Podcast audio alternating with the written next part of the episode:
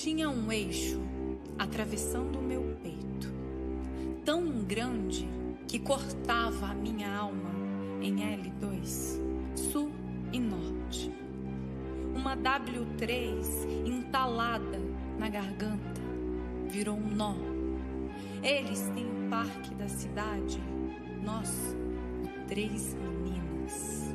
Eles, a catedral, nós, Santa Luzia. Eles, o Lago Paranoá, nós, Águas Lindas. Eu sou filha da Maria, que não é santa e nem puta. Nasci e me criei num paraíso que chamam de Val e me formei na Universidade Estrutural.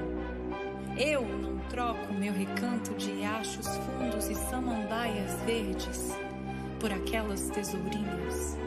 Essa Brasília não é minha. Porque eu não sou Planalto, eu sou periferia. Porque eu não sou concreto. Eu sou quebrada. Eu sou quebrada. Fora do eixo, fora do plano, só quem mora na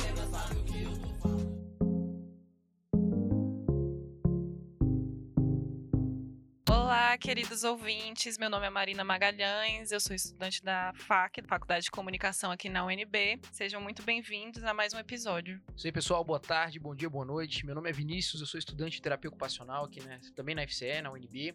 E hoje nós vamos trabalhar e tratar de um projeto que faz a diferença na vida de muitos jovens em situação de privação de liberdade, situado em Santa Maria, no Distrito Federal, o projeto REP, Ressocialização, Autonomia e Protagonismo, fundado pelo historiador e professor Francisco Celso, tem como objetivo virar a chave na vida desses jovens através da arte e mais especificamente através da música. Além do trabalho do fundador, o projeto também conta em sua equipe administrativa com a presença do músico e produtor Heitor Valente e do coordenador geral Lucas Pinheiro. O REP possui também a ajuda de fortalecedores externos como a Associação de Respeito e Atitude, Secretaria de Cultura e Economia Criativa no DF, o Afundo de Apoio à Cultura, FAC, e o Movimento Underground de Brasília. Esse lindo trabalho existe há cerca de seis anos e leva consigo a realização de sonhos, ações e projetos que promovem direitos humanos. E hoje conosco vamos conversar com o fundador do projeto e professor premiado eleito um dos 50 melhores professores do mundo pela premiação internacional Teacher Prize em 2020, Francisco Celso, com egresso Ravel. É isso aí, pessoal. Sejam muito bem-vindos antes de tudo. Ravelzão, artista aí também, trabalhando junto com o Francisco. É um prazer ter vocês aqui. E vamos começar do começo então. Vamos falar um pouquinho sobre é, o início do projeto. E eu queria saber de vocês como é que deu a ideia da criação desse projeto, né? Se foi uma ideia que já veio pronta, se já tinha uma base sólida, se ela precisou ser reformulada ao longo do tempo. E já para você também, Ravel, como é que chegou até você essa ideia e como você encara esse conceito que é esse projeto? Se apresentem Então. também, né? Quem são vocês? Então, é. Sou Francisco Celso, como vocês falaram, professor de História do Sistema Socioeducativo, né? Estou lá na, na Unidade de Internação de Santa Maria desde 2015, né? Então, na verdade, a gente já está partindo aí para o oitavo ano de projeto. Cara, e o projeto, ele surgiu, assim, de uma maneira muito natural, na verdade, né? Quando eu comecei a atuar no socioeducativo, como eu disse, em 2015, era uma realidade até então desconhecida por mim, né? Eu tive apenas um único contato na unidade de internação do Recanto das Emas um ano antes, mas eu era tudo novo para mim. Então eu estava ali meio que mapeando aquela comunidade escolar, né? Então o primeiro semestre de 2015 foi um, digamos assim, um primeiro semestre que eu estava traçando o diagnóstico daquela comunidade escolar. E nesse diagnóstico eu tive duas grandes percepções. A primeira foi que os jovens que lá estavam tinham perdido completamente a capacidade de sonhar. E isso assim foi muito triste porque o que nos move enquanto seres humanos é justamente tentar realizar algum sonho, né? Seja ele é, material ou não, enfim. E eles de fato tinham perdido completamente a capacidade de sonhar. E a segunda grande percepção aí já dentro do meu componente curricular, que é a história, eu percebi que os jovens que lá estavam, eles não se viam nas histórias contadas nos livros didáticos, mas eles se viam, se enxergavam nas histórias nas- narradas nas letras de rap, né? Então eu costumo dizer que não fui eu que escolhi o rap como ferramenta pedagógica. Eu talvez tenha sido o cara, conforme diz Paulo Freire, né, que teve a sensibilidade ali de perceber que os socioeducandos eles não são copos vazios. Eles carregam letramentos com eles e com elas que muitas vezes nós educadores não carregamos. E eu percebi essa potência deles, né? Lá 80% é, se autodeclaram negros, negros e negras, 100% são moradores das regiões periféricas do DF em torno. Eu falo 100% não é exagerando não. Eu tô lá desde 2015, como eu disse, estou indo pro oitavo ano lá. Eu nunca tive um aluno do Sudoeste, Águas Claras, Asa Norte, Asa Sul, sabe? Noroeste. Então, assim, isso mostra um pouco da criminalização da pobreza, né? E da justiça seletiva, que infelizmente é a realidade do nosso país. E aí, cara, esses, tinha uma menina, por exemplo, que o nome dela é Mariana, posso falar o nome dela, que hoje ela já não tá mais no sócio educativo que ela me mostrou assim 20 letras, e as letras super empoderadas, sabe? Super politizadas. Eu olhei para aquilo e falei, cara, isso aqui não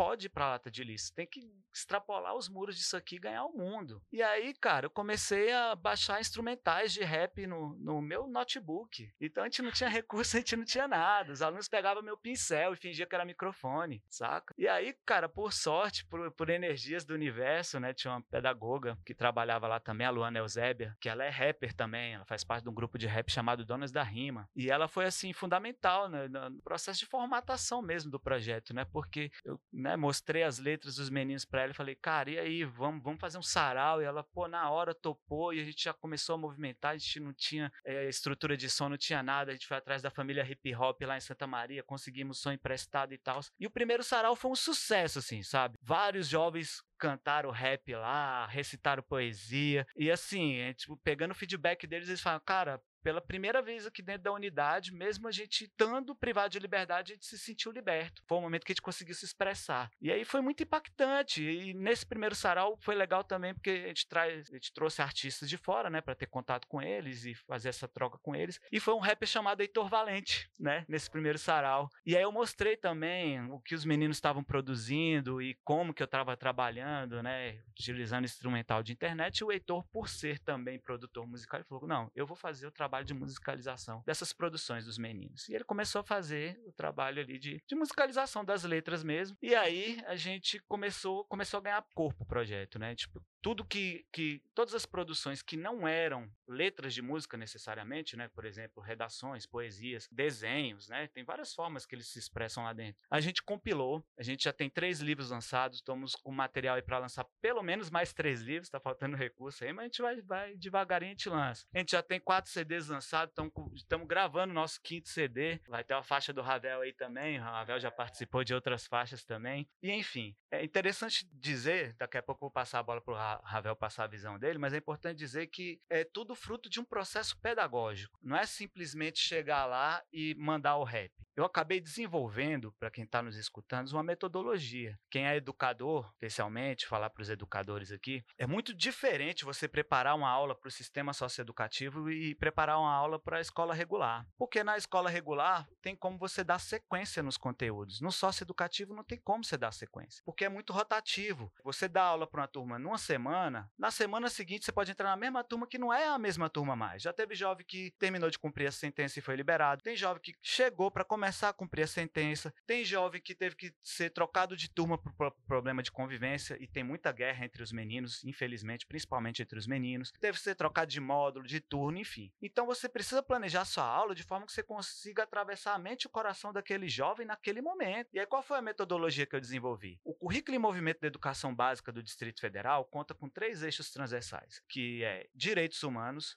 diversidade e sustentabilidade. Então comecei a planejar aulas temáticas com temas relacionados a algum desses três eixos e utilizando o rap como pretexto para começar o debate sobre aquele determinado assunto. Então posso citar algum exemplo para vocês conseguirem visualizar a minha metodologia. Então, por exemplo, se eu for falar sobre a questão racial no Brasil, eu posso pegar, por exemplo, um Negro Drama dos Racionais MCs, posso pegar a Carta Mãe África do GOG, né? E a gente trabalha a letra com eles, debate sobre a letra, depois a gente vai inserindo novos elementos, né, para aumentar o repertório deles, e aí no final deixa eles muito à vontade para manifestar as aprendizagens na linguagem que eles se sentirem mais à vontade, né? Porque tem lá tem jovens que estão sem frequentar a escola tem muito tempo, que às vezes tem dificuldade até de escrever, mas ele vai se expressar por meio de um desenho. Aí o outro que já está mais adiantado pode se expressar por meio de uma redação não. Aquele que já tem afinidade com as linguagens artísticas vai lá e manda o rap, né? Então, assim, a grande maioria das produções, de fato, é letra de rap, mas eles são livres para expressarem do jeito, da, na linguagem que eles se sentirem mais à vontade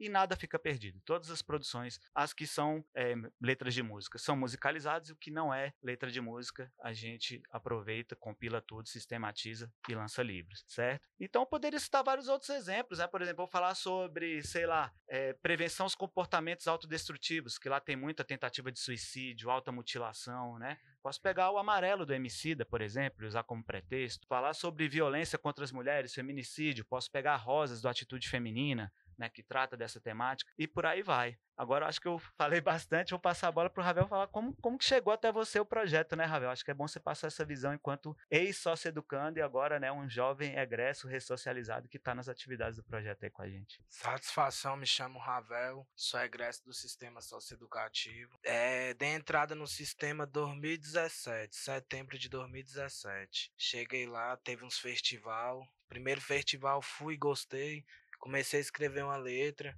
Siskin me apresentou o projeto, que eu mostrei a letra para ele, ele gostou, me apresentou, fez eu cantar, botou eu pra cantar mesmo no palco, falou, mano, sobe lá, tu tem talento. Subi, botei a música, a letra em ação, deu tudo certo, graças a Deus. Teve o meu primeiro festival, não consegui ganhar. Aí no segundo festival lancei três músicas e subi pro palco com três caras. Ganhei duas, só não ganhei na terceira porque nós deu uma erradinha lá na hora, o jurado não gostou não, mas as duas, graças a Deus, deu certo certo e hoje nós tá aí para contrariar essa artística. É, é, importante lembrar que o Ravel falou, né? Cisquinho é meu apelido, tá, gente? Cisquinho, Cisquinho. Ele falou aí do, do festival, né? Interessante falar que assim, o projeto ele tem várias ações, né? A gente tem sarau, todo mês tem sarau lá na unidade, tem roda de conversa, tem cine debate e tem duas grandes culminâncias, né? Que é o nosso festival de música, que é uma vez ao ano, né? Por isso que ele falou do festival, né? Que ele participou de um festival, não ganhou nada, no outro ele já ganhou duas premiações, né?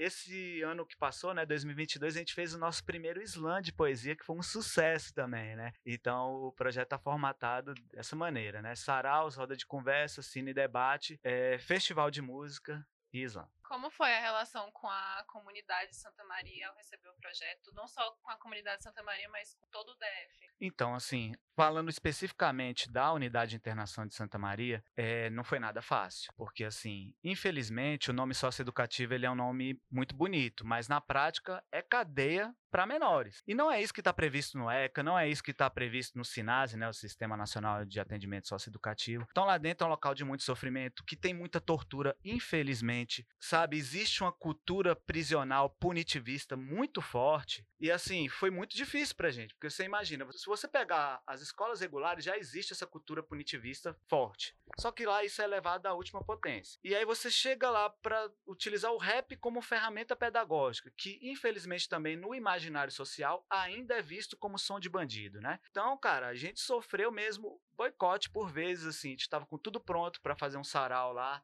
e aí os agentes socioeducativos não tiravam os meninos. E aí, sem eles movimentarem, não tem como fazer atividade. Já passamos mesmo por situações até de perseguição. Eu esqueci de citar, mas que é muito importante, né? Falei do Heitor Valente, falei da Luana Eusébio. Tinha uma professora de artes chamada Nina Pedra, que cara, ela foi fundante, assim, no, no, no, projeto também, porque ela é um local de muito silenciamento, não só das vozes, mas dos corpos também. É mão para trás, cabeça baixa o tempo todo. Então, assim, a, a Nina, ela teve um papel muito importante nessa, nessa parada mesmo de expressão corporal, deles conseguirem se soltarem para cantar uma música lá no palco, para recitar uma poesia, né? Todo essa, esse trabalho de, de linguagem corporal, de fazer eles se soltar. E a Nina, ela foi muito perseguida, né? E aí mostra um pouco também da cultura machista, porque, né, em vez de virem em mim foram nela por ser mulher. Teoricamente, na, na visão machista deles, o lado mais frágil. E também pela condição contratual, que eu sou um professor efetivo e ela era uma professora contrato temporário, em regime de contratação temporária. Então, eh, inventaram várias calúnias sobre ela e etc. Mas a gente né, respondeu o processo administrativo, todo mundo apoiou a Nina. Acabou que não, não pegou nada para ela, não. Mas mostrando que a gente foi perseguido mesmo. Né? Era uma forma de atingir o projeto. E na Nina para tentar atingir o projeto. Mas a Nina, graças a Deus, ela está muito bem. Passou no concurso de, de, professor efetivo né, em Valparaíso. E ela não está no, no, no projeto com a gente mais, por conta de tempo mesmo. Mas ela é assim, ela faz parte da história e deixou seu legado no projeto. Projeto. É importante registrar isso. Pensando em, nos- na questão dos meninos também, Ravel, na galera que participou, que tava lá junto com você, essa adesão, você via isso também da parte deles? Tinha uma galera que não era muito a favor, que não curtia, que não gostava, que nunca fez questão de participar? Não, eu vejo assim, lá tudo é bom, né, pra todo mundo, por causa que pra nós ter ficar na cela é quase 22 horas, tem vezes que nós tem que ficar 22 horas e pouca, porque o sol é, o banho de sol lá é uma hora e pouco. Então, querendo ou não, esse festival pra nós era brita demais, porque nós saía da cela, nós tínhamos o que fazer lá fora. Nós subia pro palco e cantava. E não era só nós, outros caras gostavam mesmo do, do que tava fazendo. E quando viu uma coisa chegando até nós, assim, o pessoal, Sandrox, Eterno Sandrox, que tava com nós lá, ajudou nós pra caramba. Foi com nós, cabuloso, fortaleceu nós até o fim dele lá. Porque quando eu saí, ele tentou me ajudar ainda cabuloso. Eu saí, eu tirei dois anos e nove, né? Eu saí de, de vez, fui liberado. Aí ele veio em mim até. Só que quando eu vi a mensagem, já era tarde demais, já tava caindo em outra, rodando de maior. Aí quando eu saí de maior agora, o Francisco veio e me resgatou de novo. Agora eu tô de boa, tô sossegado, tô correndo com os manos aí e vamos até o fim aí, no que deve é. Show de bola, cara, muito bom. Só pra gente finalizar esse papo assim de origem e tudo mais, né? Falando agora a respeito da comunidade em si, não só da, da unidade, né? Pensando em Santa Maria, na galera que tá em volta, eu falo isso porque também venho da Ceilândia, então ele mexe a gente enquanto comunidade, né? Mesmo que não que, que, que não que não entremos como público, né? Que quem tá sendo privado de reclu quem tá em reclusão, a gente vê os efeitos que isso gera na comunidade e tudo mais. Como é que foi essa aceitação? É, é difícil, às vezes, né, você trabalhar, como você falou. Para quem é da comunidade não existe só essa educação. Às vezes, para quem não tem conhecimento, tá trabalhando com, com preso, com detento. A galera ainda tem esse, esse linguajar, esse vocabulário. Como é que é essa aceitação, essa receptividade? Então, é, eu costumo dizer que o projeto ele extrapolou os muros da, da UISM, né, da Unidade de Internação de Santa Maria. Então, por exemplo, os, ah, principalmente né, a comunidade artística do DF como um todo, não só de Santa Maria, eles fazem muita questão de, de estar presente nos saraus. Né? A gente tem vários artistas lá de Santa, alguns já participaram, outros ficam no pé, poxa, próximo sarau eu quero participar, né?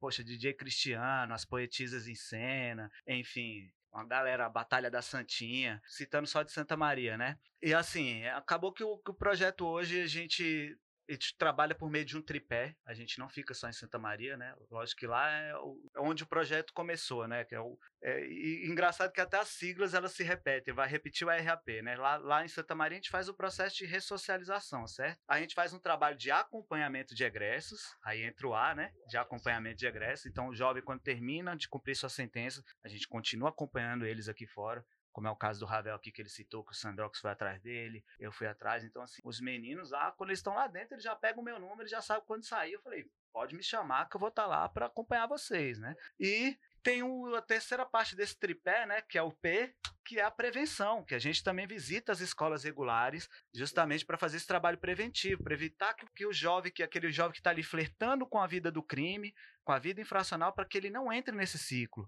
porque depois que entra para esse ciclo é muito mais difícil de romper. Então é ideal que não entre nesse ciclo. Então a gente faz esse trabalho preventivo. Por exemplo, só no ano de 2019, antes da pandemia, eu visitei mais de 70 escolas, 50 delas em Ceilândia, inclusive. As outras 25 espalhadas aí por outras regiões periféricas. E aí, infelizmente, veio a pandemia, a gente teve que dar uma freada nessa questão né, do, do trabalho preventivo, mas esse ano passado, de 2022, a gente retomou, fiz algumas visitas, fui ao Gama, fui no IFB da Estrutural, fui no 77 de Taguatinga, enfim, é, e vários outros convites aí que eu não, não me recordo de todos, né? Então está retomando aos pouquinhos. É importante falar isso, né? Que esse trabalho, o tanto preventivo quanto o acompanhamento de egresso, principalmente o acompanhamento de egresso, foi uma necessidade que a gente viu ao longo do projeto. Acho que no início da nossa conversa você perguntou, né? Se ao longo a gente teve que formatar, reformular, reavaliar. Com certeza que a gente vai tendo algum, alguns feedbacks, né? Então, assim, eu percebi, por exemplo, que era necessário a gente continuar acompanhando os meninos depois que eles fossem liberados, porque, assim, isso eu escu- escutava deles. Eles falavam assim, cara, aqui dentro, vocês, professores, conseguem pesar na nossa mente. Só que quando eles saem, eles voltam para a mesma realidade de negação de direitos, a mesma realidade, sabe, de, de, de violências que eles estavam inseridos anteriormente, que também é muito difícil de romper. E, infelizmente, não existe uma política pública eficaz de acompanhamento de egresso. Então, a gente sentiu a necessidade. Cara, a gente não pode simplesmente atender eles aqui fora e deixar eles ao léu quando eles saem. Então, a gente continua acompanhando. E o trabalho preventivo, obviamente, eu percebia isso porque eu, eu vim das escolas regulares, né? Eu fui pro, pro sócio educativo em 2015, mas entre 2003 e 2014 eu era das escolas regulares. E eu percebia muitos jovens que estavam ali é, flertando com a vida infracional e o pior de tudo, romantizando essa vida, né? Eu ouvia falas do tipo, poxa, vou partir para arrebento mesmo que eu sou de menor e não dá nada. Ou frases do tipo, pô, se der é pouca coisa porque essas unidades de internação é tudo hotel. E aí são falas que, né, são comumente reproduzidas e são inverdades. Porque só quem teve lá dentro sabe que aquilo ali não é hotel, né, Ravel? Só lá dentro, só quem teve, passou por lá, sabe que aquilo ali não é hotel. E esse papo de que não dá nada também não existe, né? A maioria da população sabe que a maioridade penal no Brasil é a partir dos 18, mas pouco se fala que a responsabilidade penal é a partir dos 12 anos. Então o jovem ali que está no, no, ensino fundamental, cara, sexto ano do ensino fundamental com 12 anos, ele já responde por ele. E se ele se tentar por essa vida infracional, ele pode parar lá onde eu dou aula, que eu não desejo para ninguém, que é um local de extremo sofrimento. E pode passar lá de seis meses a três anos na tranca, saca? Então é isso, mano. Falando um pouco sobre música, o que que inspira você a escrever a música também, Ravel? O que que, qual é o cantor, a obra que te inspira, um livro, alguma coisa? Vai, eu curto de tudo e um pouco mais do rap. Tiagão, GOG, CTS, trilha sonora do gueto, reação e função, função, subconsciente, NSC. Eu trubo só os rap brito e nós leva pra mente, vê a ideologia dos moleques absorve tudo. E o que sai na nossa mente é coisa boa. E o estudo também, eu gostava de ler muito dicionário, né? Pra botar umas músicas, pelo menos com as letras bonitas e tal para incentivar o público mesmo. Como é o processo de criação das suas obras, assim, das suas músicas, trabalho? Eu vou separando umas letras, tipo umas palavras, na real, do dicionário, umas frases, e vou lançando aos poucos. Quando eu ver, já tá terminada já. E também eu sei rimar um pouco, né? né? Consigo mandar umas rimas também, então não é difícil sair alguma é coisa, que... não. É, a gente curte de bosta. Manda a capelinha aí, Manda a capelinha aí quiser o beat, nós mandamos também. Mas deixa. Não, tem profissional.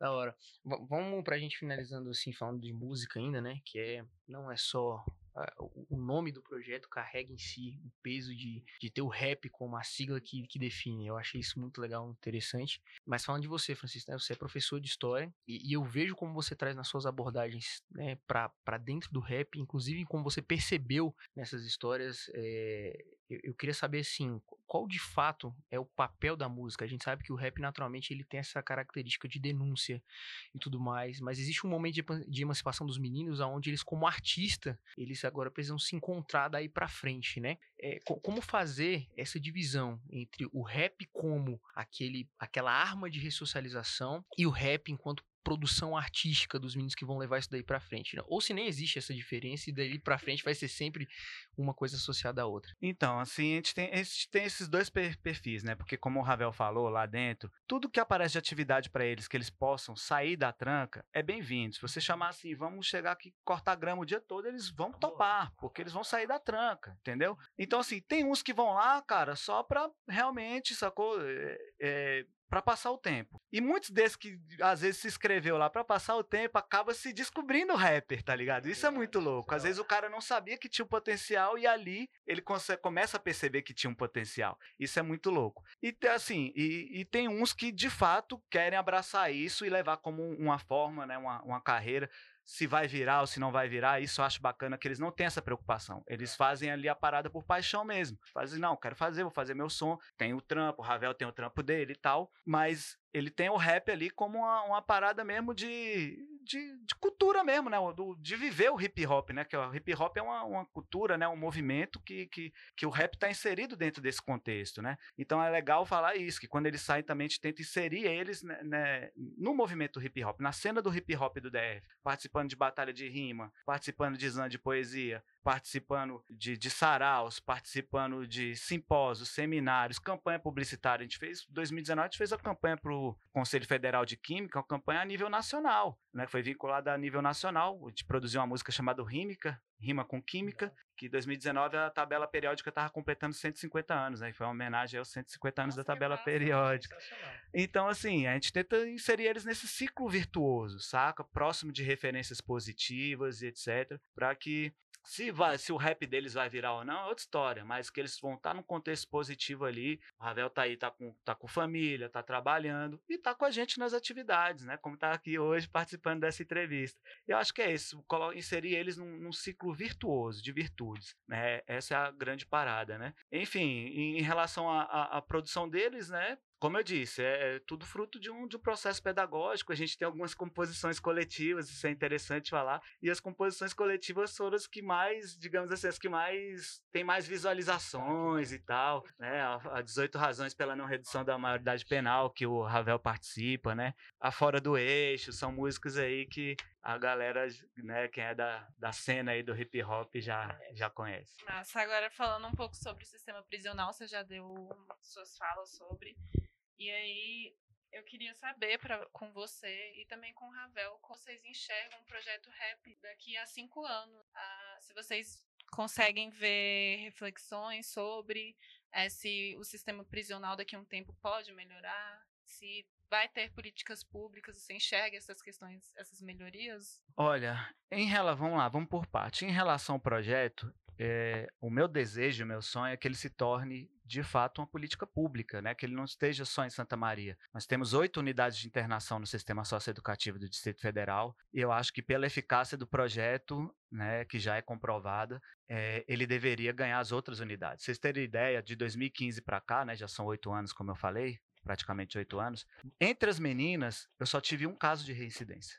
É quase 100% de não reincidência entre as meninas. Então, isso prova a eficácia do projeto. Entre os meninos, esse percentual não é tão grande. Eles estão mais enraizados nessa vida infracional do que as meninas. Ainda assim, se comparado aos socioeducandos que não são atendidos pelo projeto, a gente tem um percentual de não reincidência muito grande. Em relação ao sistema prisional, eu acho que, como eu enxergo o sistema prisional e o sistema socioeducativo, eu acho que a gente precisa mudar e muito os rumos das nossas políticas públicas como um todo, porque senão a gente não vai conseguir ver eh, resultados a, a médio e, e nem a longo prazo. A verdade é que a gente optou por uma política pública na década de 90, governo Fernando Henrique Cardoso, que era chamada tolerância zero. Né, que inclusive teve governador eleito aqui no Distrito Federal com esse discurso, que é a menor infração, põe na tranca. Menor infração, põe na tranca, põe na tranca. Que, segundo os teóricos dessa, dessa política, isso ia trazer uma sensação de segurança para a população. Fato é que, passando-se aí mais de três décadas dessa política,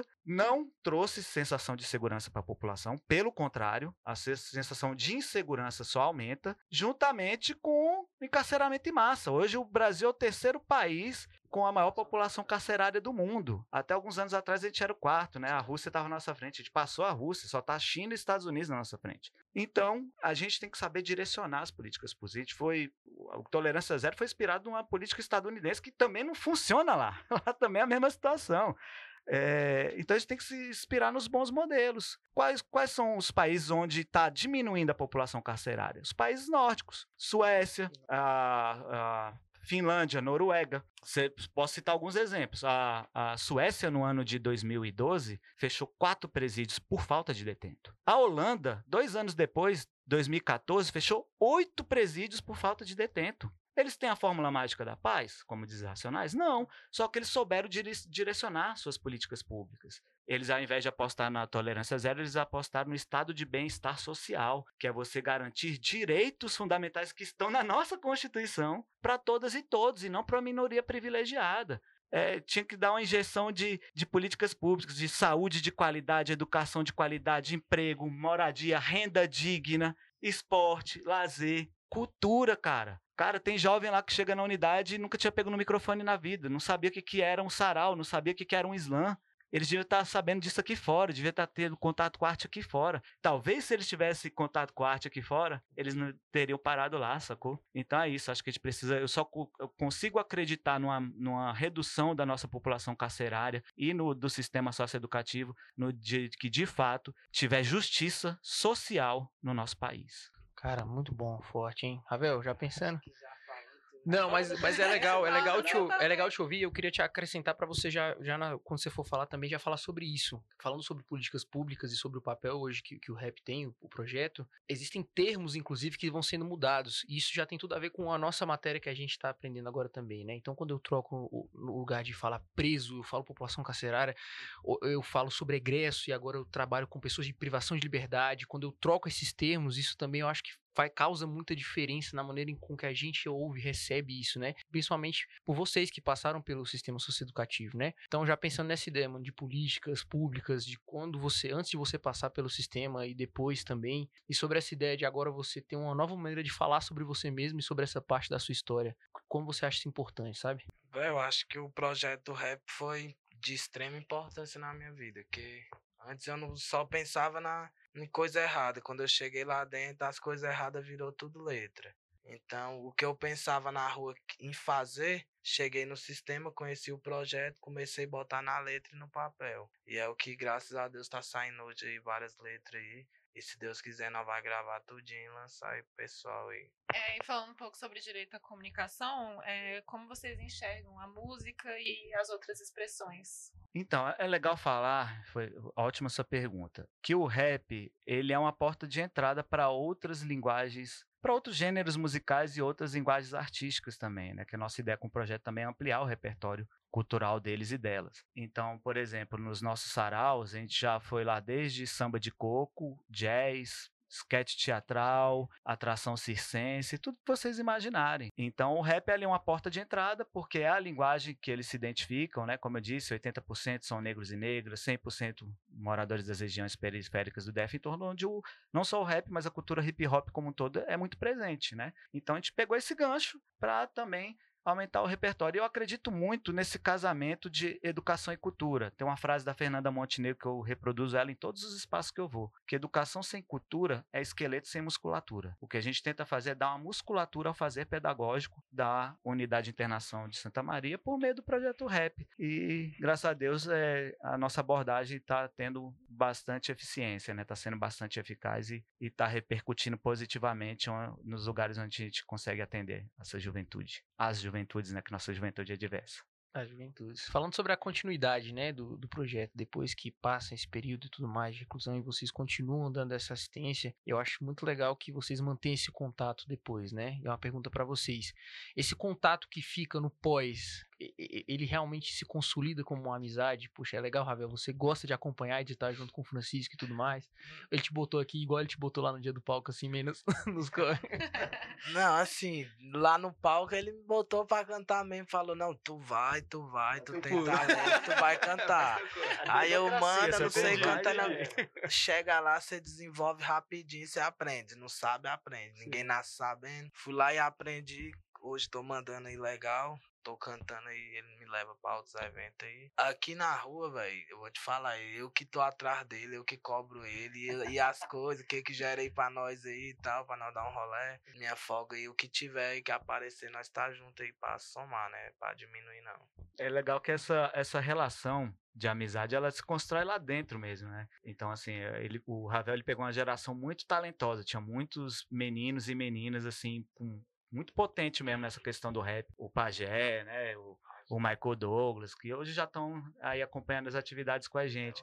E é, eu lembro que eu escutava deles, assim, né, lá dentro mesmo, falando, pô, professor é nosso, professor é nosso, não sei o quê. Lá na rua é nós, professor e tal, e enfim. E foi isso, né? Uma, a amizade é construção, né? Então ela começou a ser construída lá dentro. E eu sempre tive contato com, com os familiares, né? Isso é interessante falar também. Por exemplo, a Zeni, a mãe do, do Ravel, ela costuma acompanhar ele nas atividades tudo. É muito importante esse, a família apoiar também nesse processo de socialização. A companheira do, do Ravel também costuma acompanhar ele, a, a Natália, né? Hoje, como o estúdio era pequenininho, eu falei, não, vamos deixar para outro momento, trazer elas, mas elas costumam acompanhar. Isso é muito interessante. Então, eu acabo fazendo amizade não só com os meninos, mas com os familiares também, né? Acaba- a- o projeto Rap acaba virando uma grande família. É, eu peguei uma referência de um dos vídeos que vocês fizeram na etapa remota. E aí o Emerson Franco, ele diz uma coisa que marcou muito, assim, né? Porque como eu venho da periferia, eu vejo muito isso, que os jovens, eles não conseguem chegar até uma certa faixa etária, né? E aí ele fala em da- dos vídeos que hoje eu completo 32 anos de vida e de fato disseram que eu não passaria dos 19. Quais sensações e sentimentos vocês dois têm ao verem pessoas que passaram no projeto e elas, eles, sabe, estão se emancipando, estão saindo dessa faixa etária que sempre colocam para essas pessoas? E como que é para você também, Ravel? começar aqui, tá, Ravel? Então, assim, é, quem é morador de periferia, né, cara, sabe que não é falácia essa questão do extermínio da nossa juventude. Quem mora em periferia sabe que vai ter ali um vizinho, um parente, alguém próximo que perdeu a vida. Né? Eu tô com meu filho aqui, que o melhor amigo dele morreu aos 17 anos, é vítima da dessa guerra às drogas, né, que é uma guerra sem sentido, que no final é só o extermínio da, da juventude preta, pobre e periférica, né. Então, uma coisa que a gente precisa debater, a sociedade precisa debater, né? Além da ingestão de políticas públicas que eu falei para vocês, acho que dois grandes debates que devem ser feitos é justamente o fim da guerra às drogas, que só vi- vi- vitimiza, perdão, né? Quase que não saiu aqui. Os jovens de periferia, né? E a classe trabalhadora como um todo também, né? Que até o- os policiais que morrem nessa guerra também fazem parte da classe trabalhadora, muitos são de periferia também, então é uma guerra sem sentido. No final, é só o pobre matando pobre, trabalhador matando trabalhador. Então, além da gente debater sobre o encarceramento em massa, a gente tem que debater também sobre o extermínio da nossa juventude. Se você pegar os números do mapa da violência, a, a, a morte da nossa juventude, o extermínio da nossa juventude, ele tem números de guerra declarada, né? Aqui a gente está falando de uma guerra não declarada, né? Como diz o, o- o Eduardo Tadeu no seu livro, né? Ele tem um livro chamado A Guerra Não Declarada na Visão de um Favelado, que ele retrata justamente isso, que os números da, da- da- de mortalidade da nossa juventude são números de guerra. Então a gente precisa de fato rever algumas políticas públicas nossas para que a gente de fato dê fim ao extermínio da nossa juventude e ao encarceramento em massa. E o Emerson, cara, o Emerson é um camarada que eu vi começar assim enquanto é, educador, que hoje ele é sociólogo, hoje ele trabalha com, com o ex-deputado Leandro Graz, né? Ele começou, cara, é, lá com a gente, 2016, primeira palestra que ele fez foi lá na Unidade de Internação de Santa Maria. De lá ele virou educador social voluntário da Regional de Ensino da, de Santa Maria e passou a visitar as escolas, fazendo esse trabalho de prevenção. E surgiu o projeto Papo Franco, né?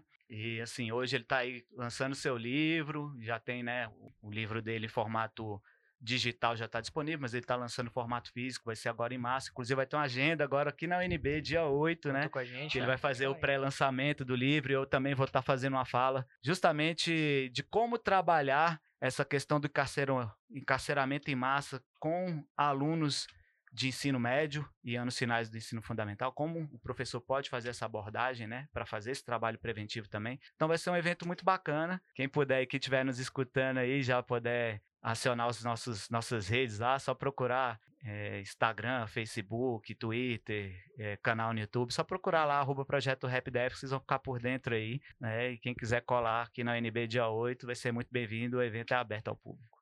Pra você, Ravel, como que. Altos falaram que nós não ia passar de 16, né? Passando preso e tudo, mas passando. 20, 23 eu faço 22, graças a Deus. Tamo firmão, tamo vivo aí até hoje. O pessoal aí fala o que quer mesmo, mas nós contraria, nós tá aí pra contrariar a estatística aí dos faladores mesmo. E é pra contrariar mesmo. É isso aí. Galera, vamos então já caminhando já para as nossas pautas finais já, para a gente também não tomar muito tempo de vocês. Hoje vocês estão presentes não só agora no veículo de comunicação da música, mas vocês estão expandindo isso, né? Prova disso é os eventos que vocês participam, os lugares onde vocês vão. E isso tem tudo a ver com o que a gente agora está aprendendo nesse momento em, em comunicação comunitária, né? Esse processo de, de homogeneidade de- de- dos canais de comunicação e tudo mais, né? E aí eu queria que vocês falassem um pouco isso, sobre esses lugares que vocês frequentam, ambientes onde vocês vão e a importância de levar um projeto como esse para todos os tipos de lugares, de, de eventos e de ambientes de comunicação. É, como eu disse, é, a gente tem que pensar, aí já falando na visão de educador, que a, edu- a- educação ela é para além dos muros da escola, né? Acho que a cidade ela tem que ser uma cidade educadora. E aí precisa, nós precisamos de aparelhos públi- públicos para isso, né? Eu moro no Recanto das Emas, lá não tem um teatro. Aliás, teatro, tem até um teatro, mas é de iniciativa popular, o H2O. Lá não tem um cinema, lá não tem um cinema.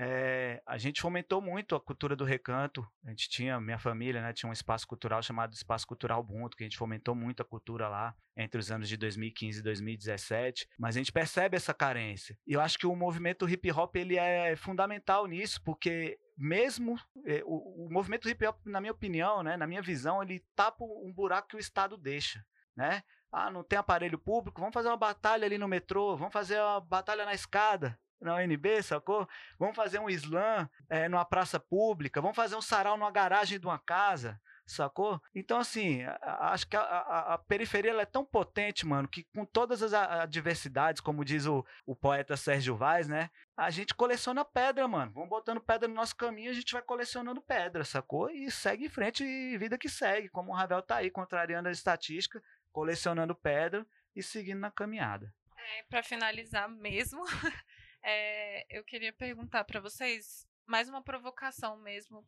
para a universidade, né? Porque a gente tem um pensamento muito ainda universitário e não sai dessa bolha. Então, qual ideia, qual papo você quer mandar para essas pessoas que não têm vontade de. Não é que não têm vontade, mas não quebram essa bolha universitária? Eu acho que tem que ser uma via de mão dupla também, que eu acho também existe uma, uma resistência, e aí eu estou falando até de mim mesmo, eu tenho que quebrar essa resistência em mim, de estar também fazendo essa troca com os espaços acadêmicos, saca? Acho que a gente foi excluído, né? Nós de periferia fomos excluídos durante muito tempo desse espaço e muitas vezes a gente acaba pegando até uma birra, assim, fala, pô, a academia não vem aqui, por que, a gente tem que ir lá e tal? Eu acho que tem que ser uma via de mão dupla, eu acho que, que essa troca vai ser positiva para todo mundo, sabe?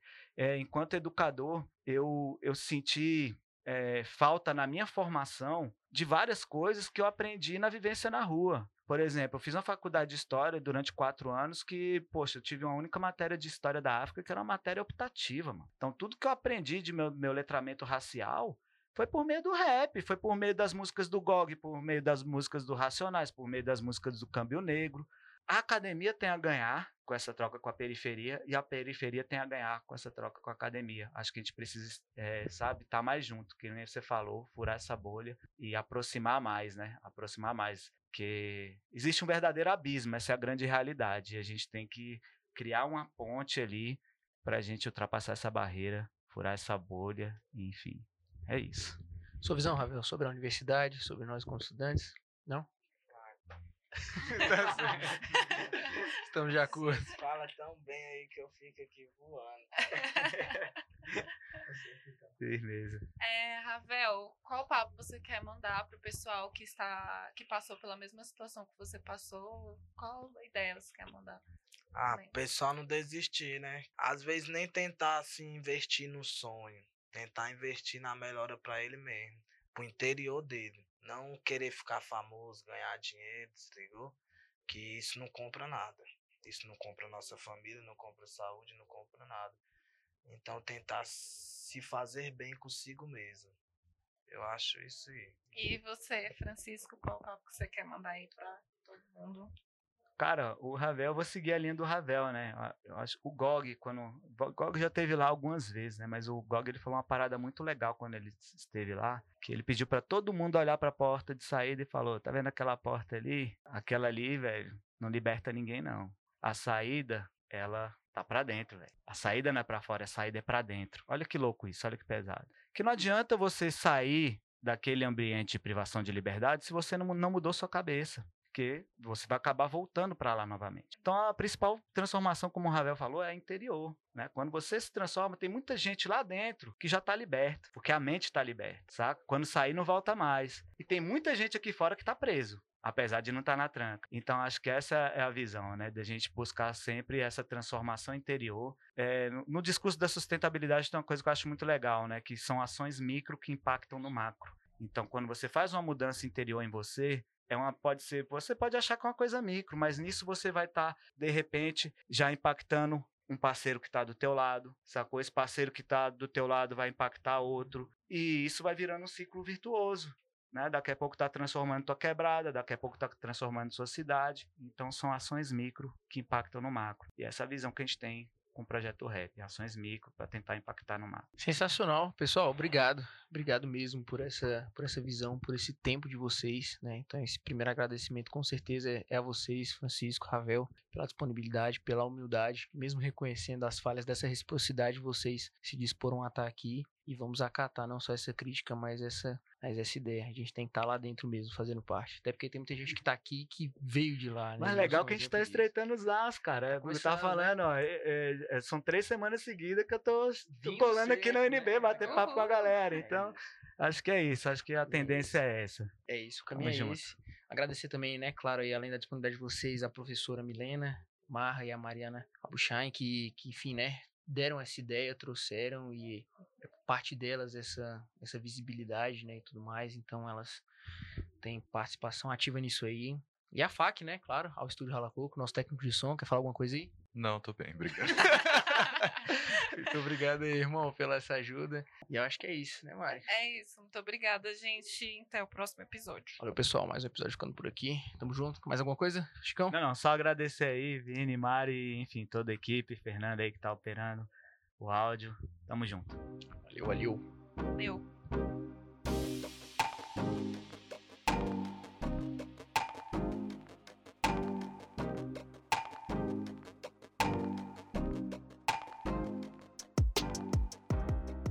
A segunda temporada dos Satélites Alto-Falantes foi produzida pela turma do segundo semestre de 2022 da disciplina de Comunicação Comunitária da Faculdade de Comunicação da Universidade de Brasília.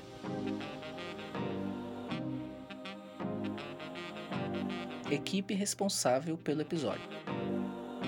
Produção Davi Silva, Marina Magalhães, Pedro Cardoso, Sandra Silva, Silnaira e Vinícius Reis. Locução: Marina Magalhães e Vinícius Reis. Edição: Silnaira e Leonardo Nascimento. Apoio técnico: Fernando Alves. O poema e a trilha sonora do início do episódio fazem parte da música Fora do Eixo, do projeto Rap DF, em parceria com o coletivo Jovem de Expressão. Gravação realizada no estúdio Rala Coco. Coordenação Mariana Lopes e Milena Mar.